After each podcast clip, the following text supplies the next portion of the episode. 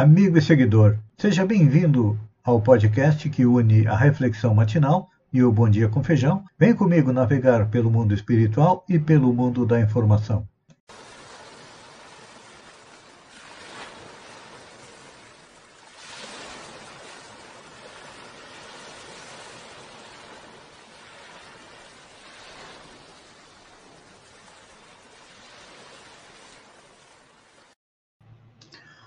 Olá, amigo e seguidor. Seja bem-vindo à nossa live diária da Reflexão Matinal, onde eu convido você para irmos juntos até o nosso coração, para lá, como jardineiros espirituais, elevar templos às nossas virtudes, fazendo com que elas cresçam, floresçam e frutifiquem e nos alimentem nesta longa jornada em busca da felicidade, porque precisamos de força, de ânimo e de coragem porque temos ainda no nosso coração vícios e defeitos, erva daninha que temos que arrancar, e quando não pudermos arrancar, vamos enterrá-las bem fundo, cavando masmorras para elas. A nossa reflexão de hoje é a sequência daquilo que nós iniciamos ontem a tratar a respeito daquela passagem que Lucas nos coloca que quando ia se aproximando Jesus, o demônio atirou o jovem no chão e convulsionou. Mas Jesus repreendeu o espírito imundo, curou o menino e o entregou a seu pai.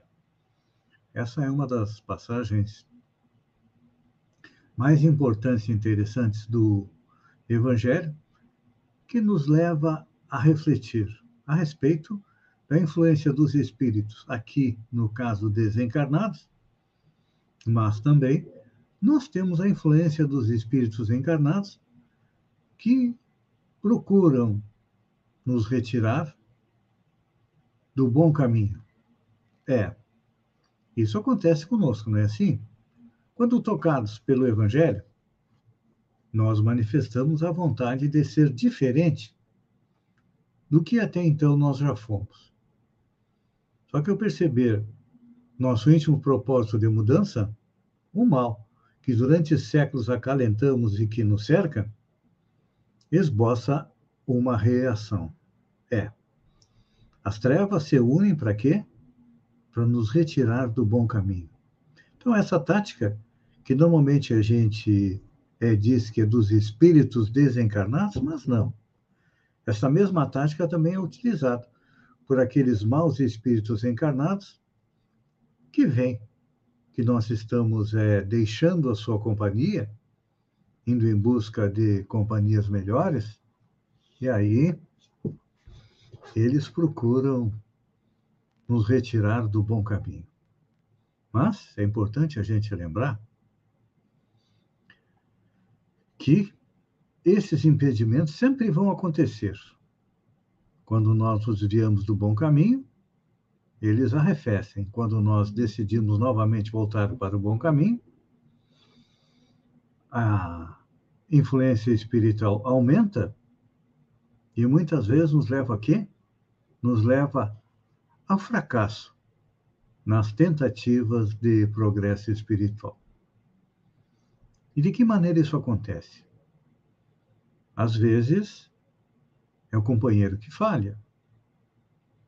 Temos nossos amigos e quando decidimos mudar de vida, muitos deles se afastam de nós porque não somos mais aquela boa companhia, entre aspas, para eles. É. Depois vem a perseguição do ideal que nós abraçamos. Vem as críticas, as brincadeiras, as chacotas, as, as, as ironias. Isso tudo acontece conosco, não é? Pois é. Também, entre aqueles que nós consideramos ou considerávamos amigos, nós vemos o quê? Nós ouvimos o fel dos seus lábios. É, a incompreensão vai aumentar. Se éramos incompreendidos pelas bo pessoas boas, agora a situação muda. Os bons nos compreendem, mas a grande maioria, que são espíritos que ainda não acordaram para a realidade espiritual, é, não compreendem e criticam o nosso novo modo de agir. Então, Isso acontece.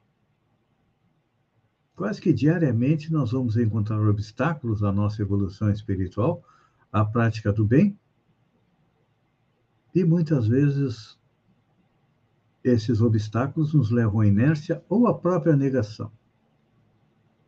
É, só que nós sabemos que a busca da felicidade não é um caminho asfaltado, não.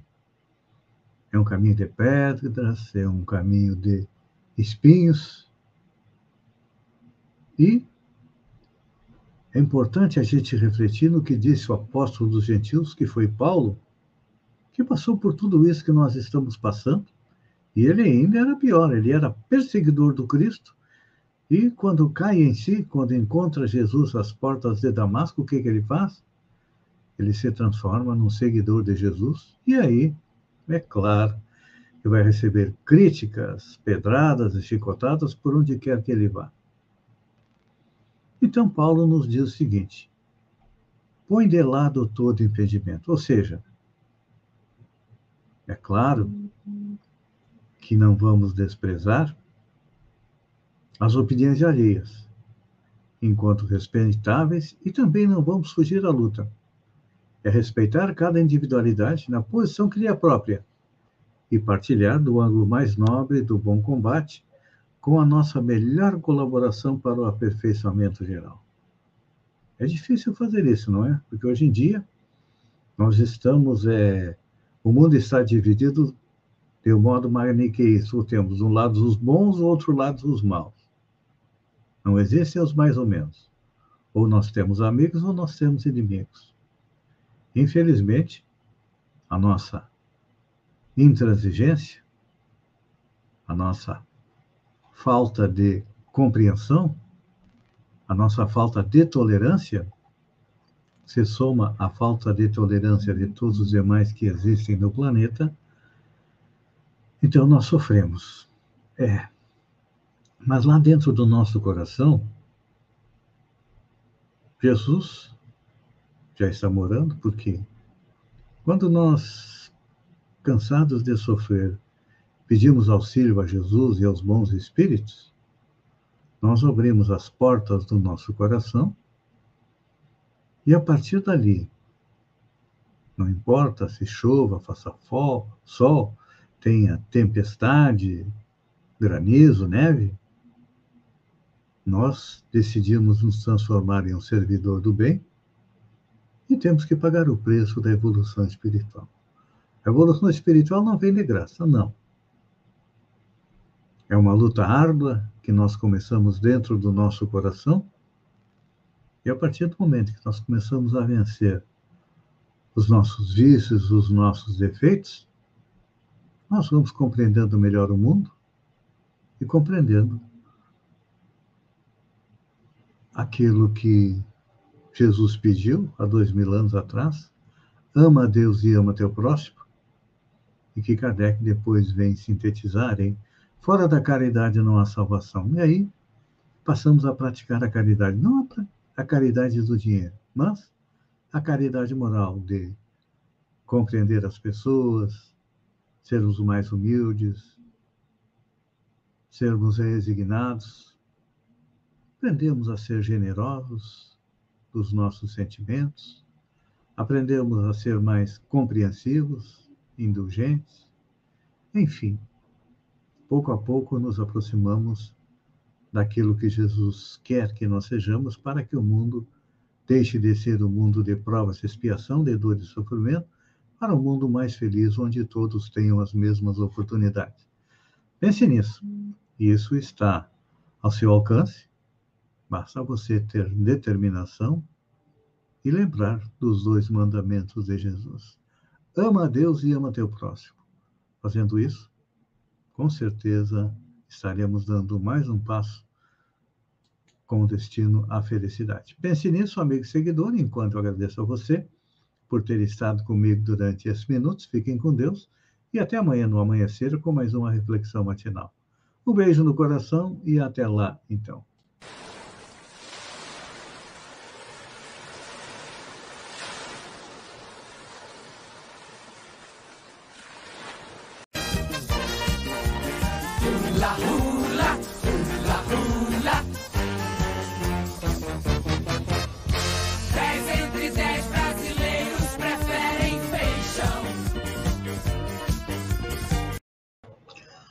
Olá, amigo e seguidor.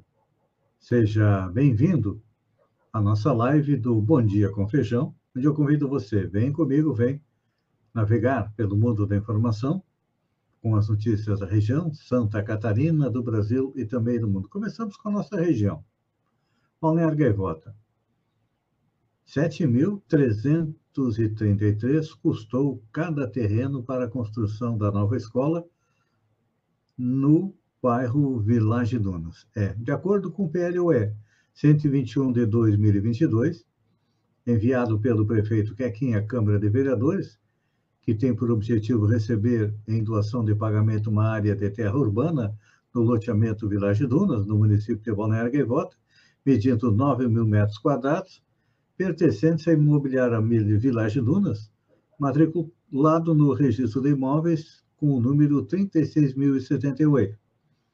Referida área servirá para a construção de uma escola, conforme declaração de utilidade pública da mesma área através do decreto 09/2022. O imóvel oferecido em dação de pagamento possui avaliação de R$ 2 milhões 260 mil reais e aquitar débitos fiscais existentes em nome da Imobiliária Village Duna Limitada, Litoral Sul Catarinense Urbanizadora Limitada, Imobiliária Territorial Sombrio, Lagoa Cortada Urbanizadora Limitada e Nova Gaivota Cobrança e Zeladoria Limitada.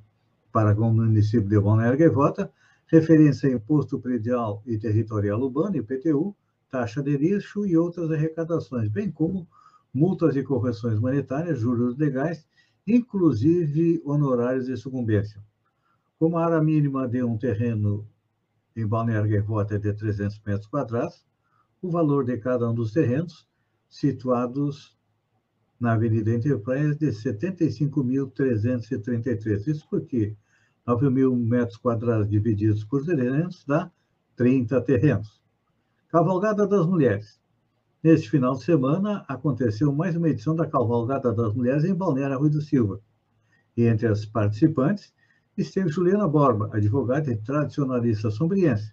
Segundo Juliana, as cavalgadas ajudam a fortalecer os laços de companheirismo e o culto da tradição gaúcha. Santa Catarina tem a menor taxa de informalidade, 27,7%. O percentual de trabalhadores sem carteira assinada no Brasil foi de 40,1% nos três primeiros meses de 2022.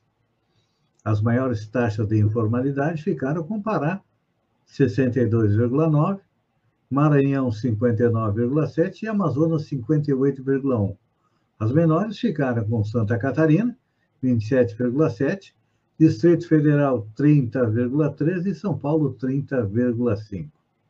Ciclone chegando. É, de acordo com a Metsul Meteorologia, ciclones que desempenham uma trajetória retrógrada, como os modelos projetam para chegar da região sul, este sistema, são extremamente incomuns e pouquíssimas vezes vistos. O episódio mais conhecido desse tipo é o Furacão Catarina, em março de 2004. Você sabia que em três meses, deputados de Santa Catarina poderiam economizar 200 mil se utilizassem o carro da Assembleia Legislativa? Pois é. Nos três primeiros meses do ano, 31 dos 40 deputados de Santa Catarina optaram por receber um subsídio mensal no valor de R$ 7.824,91 para uso de veículo próprio durante o mandato. Além desse benefício, os parlamentares também optaram por, poderiam ter optado pelo transporte com carros contratados pela Assembleia Legislativa, no valor de R$ 3.396,81 por mês, mais o custo de combustível.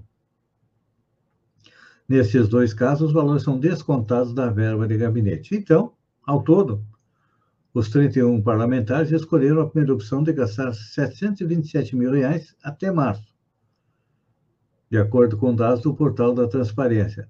Se tivessem optado pela segunda modalidade, teriam desembolsado pouco mais de R$ 527.800, economizando 200 mil no período. Mas olha, isso não faz parte da tradição dos nossos políticos economia. Isso por quê? Está lá no blog do Feijão. Os políticos, na minha visão, são a classe mais rica do Brasil. É. Os mais ricos do Brasil não são os empresários e sim os políticos.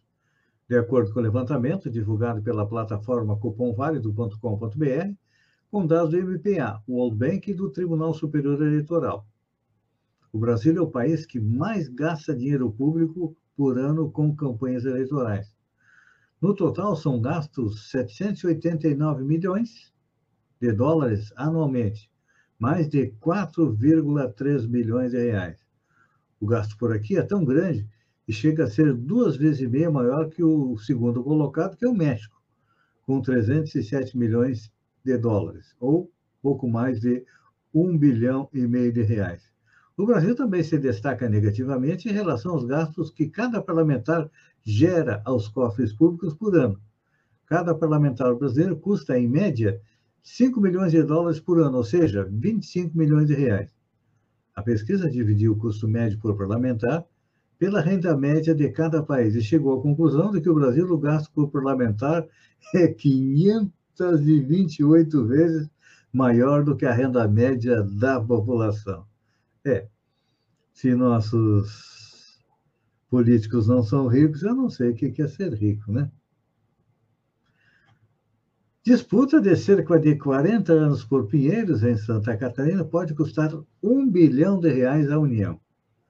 Centenas de milhares de pinheiros que estavam numa área equivalente a quase metade da ilha de Florianópolis são o centro de uma batalha judicial que já dura cerca de 40 anos entre a União e duas famílias de Santa Catarina. O resultado dessa briga pode vir a custar a um bilhão de reais aos cofres públicos. Uma nova sessão do julgamento está prevista para esta semana. De um lado estão as famílias Bornhausen e Dalcanelli, que dizem ter comprado do governo federal, em 1951, 300 mil araucárias na Serra do Espigão, mas recebido apenas um terço do total. Do outro lado, a União alega que o valor da indenização exigida é desproporcional e não corresponde à realidade. Então, não nega, nega o valor é, da dívida. Andréa Sadi detona fala do ministro do governo Bolsonaro sobre gravidez. O novo ministro das Minas e Energias do governo Bolsonaro, Adolfo Sachida, acabou criando polêmica com uma fala na última quinta-feira, dia 12. O político disse que as mulheres recebem menos que os homens porque engravidam e faltam bastante para ir ao médico. André Sadi fez questão de falar sobre o assunto. Por conta da declaração, a âncora da Globo News e mãe de gêmeos, João e Pedro, acabou ficando furiosa com a declaração e resolveu se pronunciar em suas redes sociais. Disse ela, postou ela. Desde ontem não paro de pensar nas falas do novo ministro das Minas e Energias sobre maternidade e trabalho. Começou escrevendo a jornalista em uma publicação no Instagram. Fora o desconhecimento profundo sobre o que é o Brasil, mulheres que trabalham, chefiam e sustentam suas famílias, e olha só que chocante, engravidam. É um assinte completo dizer que a mulher grávida falta ao trabalho porque vai ao médico, e que é criminoso dar licença de seis meses que elas jamais serão promovidas. Realmente, olha. Infelizmente, acredito que este ministro do governo Bolsonaro tem na cabeça tudo aquilo que nós temos dentro do nosso estômago, né? Ou na parte mais de baixo, lá no intestino. Gente, é um machista desavergonhado. Essa classe não deveria existir mais, não acha? Homens e mulheres têm os mesmos direitos. Agora, dizer que uh, mulher não recebe menos porque engravida. Ah, ministro, vai cuidar dos teus problemas e deixa os problemas de sexo e de gênero para quem realmente entende alguma coisa. Amigo e seguidor, obrigado pela companhia. Fiquem com Deus e até amanhã, às 6h50, com mais um Bom Dia com Feijão. Um beijo no coração e até lá, então.